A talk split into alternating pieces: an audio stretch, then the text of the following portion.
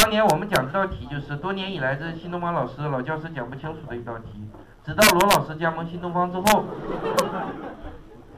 这道题的讲解是吧，才出现了一线的曙光。这是我非常谦虚的说法，因为教学工作会议上很多老教师慷慨陈词，指着我的鼻梁就在那儿说。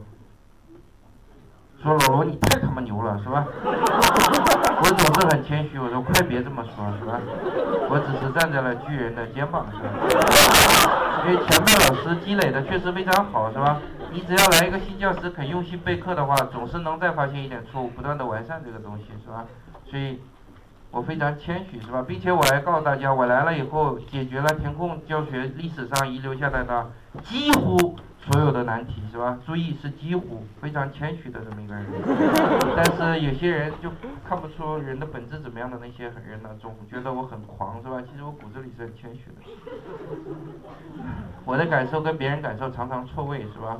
我年轻时候读萧伯纳的书，我就发现非常有同感。萧伯纳说，别人一夸我，我就很局促不安，因为夸的还不够是吧？我经常有这种感觉，这样这种感觉。你说我来了一段时间以后，老于有一次吃饭的时候就指着我的鼻梁在那说，是吧？这 这是新东方最优秀的教师之一，是吧？然后我就很扭捏、局促不安，是吧？完了，老老老于说你还挺谦虚，是吧？我说不是谦虚，于老师，我说建议你把之一去掉。